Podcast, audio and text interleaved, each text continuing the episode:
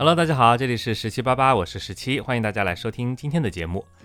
今天这期节目呢，和我最近看到的一则新闻有关，也就是武汉大学的某一名男生在图书馆对着女生进行一个自我安慰，然后这名女生呢维权了三个月都没有得到结果，所以呢就曝光了这件事情。当时看到这件新闻呢，是因为呃是发在我的这个校友群，因为也是武汉大学的嘛，所以当时看到标题之后，我就点进去看了一下。大概的事情呢，就是说最近在网上有一篇文章。文章的标题叫做啊，关于我在武汉大学图书馆受到性骚扰这件事儿。内容就是一名女生控诉自己在武大图书馆遭受到了性骚扰。这个性骚扰还不是那种接触式的，而是有一名男生公然的坐在这名女生的对面进行一个自我安慰。他说的这件事情呢，是发生在七月十一号的傍晚，大概是六点到八点多钟。他当时在武汉大学文理学部图书馆的北面走廊，受到了武大外国语学院的。某某同学的性骚扰，当时是从下午的六点半开始，他就注意到这名男生坐在他的对面，在进行一个手部动作，所以这名女生呢，当机立断的就开始进行一个取证。她总共取证的这个时间呢，有一个多小时，从七点到八点十分，总共录了五段，而且每一段视频都可以看到这名男同学是隔着裤子在摩擦自己的这个下体的这么一个行为。而且这个动作持续不断，并且非常明显。他录完这五段视频之后，当时就和这名男生进行了一个对峙。但是在这个视频面前，这名男生呢就当场承认了事情的经过，而且这个承认的过程啊，他上面说是有一个全程的录音，并且在女方的要求之下，这名男生也写了道歉信。可是呢，这个道歉信上留的是一个假名字。并且在整个事情的描述上是非常的闪烁其词的，所以这名受害女生对于这封道歉信呢是不认可的。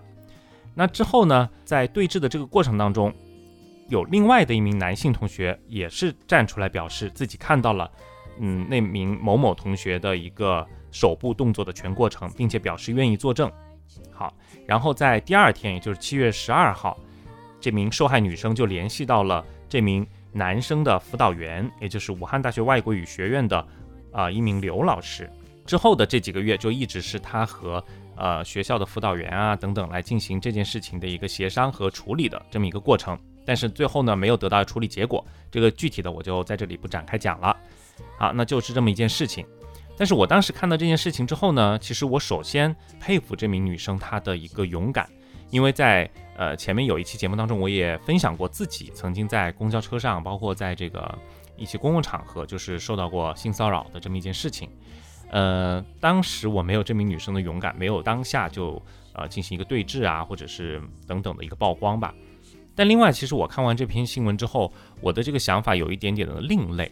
我在想说，如果我是这名男生，在遇到了这件事情，而且现在呢，网上基本上把我的照片，然后把我的这个信息都已经公开了，大家都知道我是来自于哪个学校、哪个学院、哪一级，呃，然后叫什么名字，这些信息全部公开，相当于是一个社会性死亡的这么一个状态下，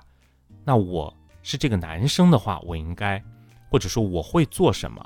我会是什么样的一个心理状态？据说这名男生他的这个行为被发到网上之后啊。有很多的网友还扒出来说，他高中的时候其实就有过偷窥女厕所，然后被抓包的经历。当时是有一天的晚自习，跑到这个二楼，也就是当时高三的女厕所，蹲下来进行一个偷窥。然后有一名学姐出厕所的时候正好看到了，所以就把他报给了这个政教处。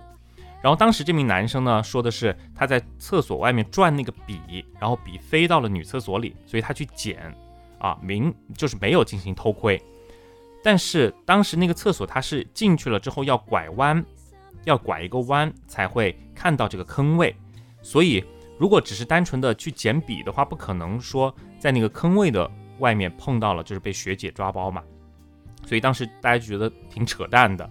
嗯，当时学校知道这个事情之后，其实对他的讨伐也是沸沸扬扬，闹得还挺大的。后面好像还给他取了一个外号叫“捡笔哥”，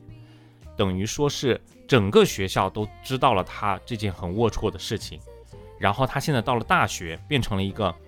全国可能都知道了他做了一件性骚扰的这么一件事情。那在这样的一个情况之下，但现在暂时没有看到这名男生好像有发什么样的一个声明也好，或者说是呃什么处理的动作也好。嗯，所以很好奇，说像这样的人，他到底脑子里在想些什么？然后他会怎么去处理这件事？他是怎么样能够做到，在所有人都知道他是一个大色狼，都知道他是一个很龌龊的人这么一个情况之下，还能够继续的，怎么说呢？就是待下去。我觉得这个对于普通人来说真的是很难很难的一件事情吧。因为这个事情让我也想到了我自己在大学和上班之后，其实在我身边也出现过这样的人。我跟大家分享一下哈。首先第一个是我上大学的时候，当时呢我记得是大二还是大三，因为当时我们是那种老的寝室嘛，它没有那种像现在寝室有一个阳台的那种是没有的，所有的衣服都要晾在那个嗯走廊里面。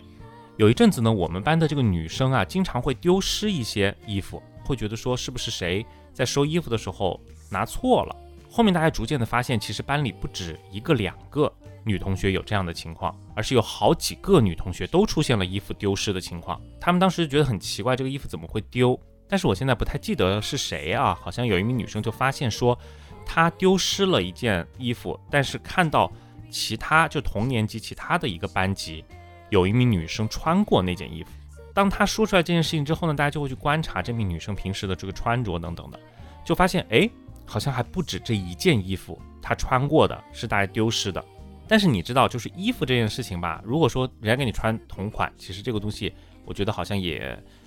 就是也不能证明说人家是拿了你的衣服或者怎样。那果不其然，后来当他们去找到那名女生去质问的时候，那名女生的意思就是说，哦，这我妈给我买的呀。然后当你问到她说这个衣服多少钱啊，在哪里买的呀，什么牌子啊等等这些的时候，这个女生又答不上来，她只说是她妈给她买的，她不知道。所以就这样的一个情况之下，大家没有办法去证明说这个衣服就是他们丢失的衣服。我记得当时好像有一名女生，我们班的女生还察觉到这个衣服上有一个什么细微的一个一个什么样的瑕疵，还是一个什么标记之类的，跟那名女生穿的这个衣服就是一模一样。虽然说这些证据，嗯，大家现在汇总起来看，可能会觉得说，哎，好像就能够证明，就是是那名女生偷拿了我们班女生的这个衣服，但是谁也没有真的就是去抓到一个第一现场。但是呢，嗯，大家也知道，就是在当时那种情况之下，我们没有那么发达的网络，然后没有那么强大的社交媒体。不像现在，就是可能你随手把这个事情发到网上，就会引起大家讨论。那个时候都没有，所以这个事情只是在我们学院内部，当时引起了一些大家的一些小的讨论，然后大家可能都会在背后指指点点，就会觉得说那个女生她的这个衣服好好像就是说会去拿别人衣服呀，等等等等。那当时在整个学院，大家基本上人尽皆知，包括同学也好，还有包括我们的辅导员啊等等，都知道这件事情。但是这名女生呢，当时也是继续的在学校读书啊。就还是每天正常的穿着各种各样的衣服出入，呃，等等等等。我觉得她到底是什么样的一个心态呢？我我真的很好奇，就是像这样的人，他是什么样的一个心情面对每天的这样的一个生活？就会不会担心别人在背后指指点点，或者有没有想过通过什么样的一个方式来处理这件事情，或者说道歉也好，等等也好？那这是我大学的时候碰到的一件事情。然后我上班之后还碰到一个更离谱的。当时是我们在那个呃电视台，然后员工呢，我们其实那个台里也有两三百号人哈。当时有一个 QQ 群，我记得就是大家所有员工都在一个群里面。然后其实这个群呢，平时也就是大家平时发一发通知啊，然后大家讨论讨论什么东西啊，大概是这么样的一个一个群。结果有一天呢，突然这个群里就来了一个人，就来就进来了一个人，然后在群里就发了一大段的一个文字，大概意思就是说。我们台里面当时有一名女职工，就是她老公的一个小三，然后怎么怎么怎么样，就破口大骂，在这个群里就把我们那个同事那名女同事就骂了一顿，然后吓得我们当时这个台里的呃行政的这个同事赶紧把这个人删掉，然后就是也不知道这个人是怎么进的群，因为按理来说进群的话也得别人去拉他进来，或者是通过一个什么样的一个。一个验证啊，等等等等的，因为毕竟是内部员工群嘛。好，那那个人虽然说是被踢出群了，但是他当时发到群里的东西，所有人都看到了，然后大家所有人也都知道那个女同事是谁，因为台里面的人基本上都认识嘛。那这件事情我觉得就超级无比尴尬哎，我觉得如果说是我的一个事情，就是可能是我的一个感情的私事啊，等等这种事情，然后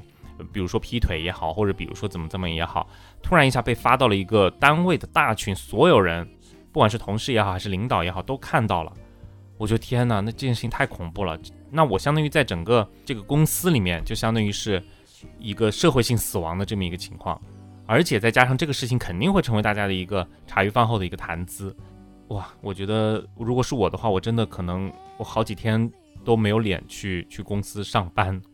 当然，我们现在也不知道那个人事情是真是假，也许可能后面去澄清说，哦，其实那个人其实故意的要过来搞他或者怎么样，就是无中生有了一些事情，就是也有可能。但是我觉得再怎么样说，发生的这种事情还是会面临一个很尴尬的情况。第二件我当时在单位里面发生的事情就是。呃，因为当时我们的那个频道换了一个大的领导，大家懂的都懂，就是有些工作单位里面领导玩的一些这种手段，就是打压或者说是边缘化前面一个领导比较喜欢的或者主力的这些部门吧。然后在这个过程当中呢，大家知道就难免会出现有一些人就是墙头草，看到新的领导来了，赶紧上去贴着，就是去讨好，好死不死，当时在我们部门就出现了一个这样的女的。然后新的领导来了之后，当时呢就会叫一些这个中层以上的人去进行一些问话，后大概问的问题呢就是说，呃，在你的这个部门，你部门的这个负责人怎么样啊？然后他就是你有没有什么想要说的呀？等等，就是，呃，做一个这样的调研吧。然后这个女的呢，她当时就把当时我们那个部门的领导的一些事情就全部抖了出来，好的不好的，反正就全都说出来。然后他其实这么做的目的呢，就是想在新的这个大老板、大领导的面前去表现自己，就觉得说自己是一个很公私分明、很很嫉恶如仇等等等等的这样的一个人设，那就相当于不就是把你现在部门的这个领导给卖了吗？就是说讨好新的领导也不至于要做这样的事情吧，但是就偏偏有人做这样的事情。好，然后这件事情发生之后，那当然就是我们的这个部门的领导就受到了相应的处罚。但是所有人都知道，告密和告状的这个人就是我们部门的这名女同事，就这个女的。当时大家就在下面就大家都开始讨论，结果那段时间她刚好休假，就不在公司。然后等到过段时间她休假的时候，她就隐隐约约可能就听说到大家就在讨论她在私底下告密啊什么什么这个事情。结果他就大发雷霆，就生了一个很大的脾气，就说不是我做的这件事情啊，我是冤枉的，等等等等。但是没有人会相信，因为有人证可以证明是他当时在里面的时候跟那个老板说了这些事情。但是他虽然是极力否认，但是在大家所有人的印象当中都觉得他是一个很会溜须拍马，然后很会墙头草两边倒、见风使舵的这么一个人。那我觉得这个人虽然说在一时的这个情况之下，可能他会觉得。讨好了新来的这个老板，但是对于下面所有的这些同事而言，谁还敢跟他有过多的交流和接触呢？因为其实这个同事之前我们经常中午还一起吃饭，吃饭的时候还一起，大家会有一点点，比如说讨论一些事情啊，或者吐槽啊，等等等等。因为这种在公司很正常，对不对？员工私底下讨论一下领导啊，或者吐槽一下工作啊什么，这个都很正常。但是从那件事情之后，我再也不敢跟这个人一起吃饭，就是我甚至不会跟他说话。我觉得他这种人太可怕了，就是他会知道你的很多秘密，你把他当做一个朋友，当做一个关系比较好的同事去分享一些事情，或者说是去一起吐槽一件事情，但是他会把你的这些东西转述给上面的领导，去博得上面领导的一种信任也好，或者什么也好吧。我觉得这种人就非常的可怕，但是他后面好像也是非常坦然的，就在公司里面继续上班什么的，就好像什么事情没发生过一样。但是我相信大家对于他的看法，对于他的跟他交流的，呃或者交往的方式，肯定是会发生变化的。所以就这几件事情发生之后，我就非常好奇，就这些人他到底是怎么想的？因为我自己曾经小的时候啊，其实有过类似的这种经历。当然我的经历不是说做什么很坏的事情。我记得我小的时候家里是每家每户都有一个座机，就是那个时候手机还没普及嘛，都会有一台座机。然后我们家那个时候每个月的座机的电话费可能就是个几十块钱，大概具体的我不太记得了，可能就是九几年到零几年的时候那个阶段。但是呢，中间有一个月开始，我们家的那个电话费突然一下变到了一两百，好像是两三百，就很高。我爸妈就觉得很奇怪，哎，怎么电话费会突然一下多这么多呢？然后就去那个电话公司就去查嘛。结果一查呢，就发现就是好像电话里面打了很多很多，就是那种呃游戏还是什么那种参与游戏的那种热线电话。但是我爸妈就觉得说很奇怪，我们家没有人打这些电话呀，那这个电话会不会搞错了呀？当时就去找那个电信公司，然后后面第一个月的时候，我记得好像电信公司就说哦，那可能就是什么网络串线还是什么之类的，然后就说那可能搞错了，然后当时就把这个费用给免掉了。可是到了第二个月和第三个月的时候，又接连的发生了类似的情况，就是电话费会突然一下暴增，因为家里面只有我爸妈和我三个人。那他们平时又不在家，那能打电话的就只有我了。但是其实呢，这件事情就真的是我做的。我们那个年代，它没有像现在的什么手机游戏啊等等等等的。那我那个时候突然就发现有一个很有意思的一个娱乐的项目，就是打那个热线，就是座机的。它打通一个电话之后，可以跟里面的这个语音的人进行一个游戏互动，比如说什么竞猜呀，等等等等的，就是赢奖品啊等等。有点类似于现在，就是很多小朋友拿父母的手机玩游戏的时候充值，就这样子。但那个时候是通过这种座机电话拨号来进行的。然后可能在这个玩的过程中，它的这个电话费呢，可能就会高于普通的这个话费。然后另外一个还有就是你参与游戏的时候，可能会有一些充值啊等等一些动作，所以就导致那几个月电话费暴增。但其实我当时打这个电话的时候，我并不知道它会产生这么高的电话费。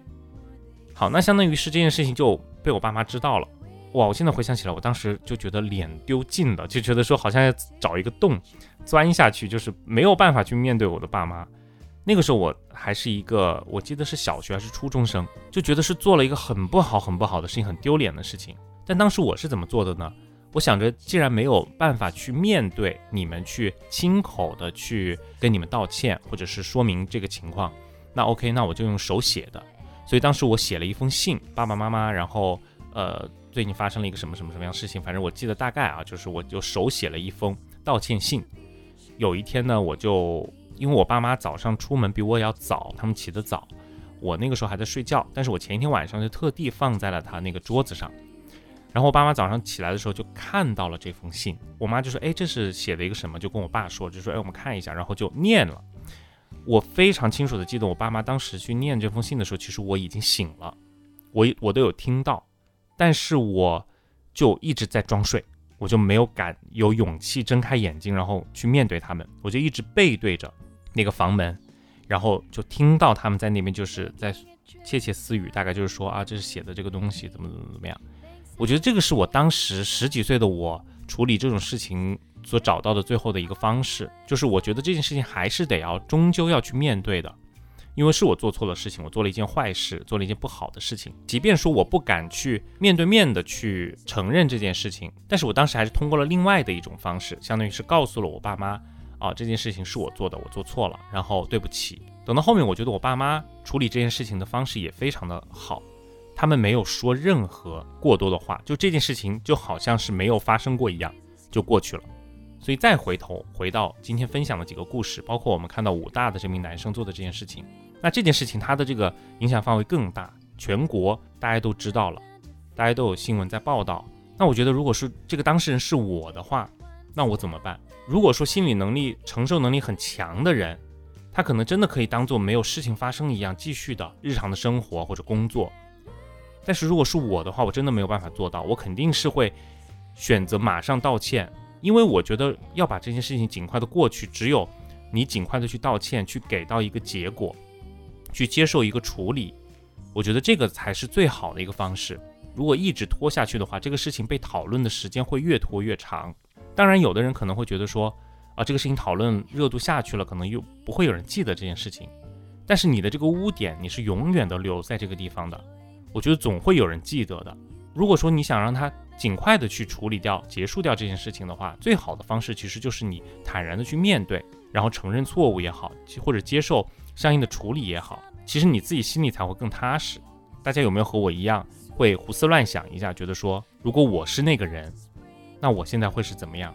我现在可能就是茶饭不思，可能觉也睡不着，可能在家里懊悔，可能在家里觉得丢人。等等等等，可能大家每一个人的选择或者每一个人的处理方式都不太一样，都可以在评论区跟我一起来分享。我是十七，这里是十七八八。喜欢我们的节目呢，还可以订阅浪 Radio，公众号来了解更多的节目资讯，可以给我发私信来进行一些交流和讨论。今天这期节目就到这里啦，我们下期再见喽，拜拜。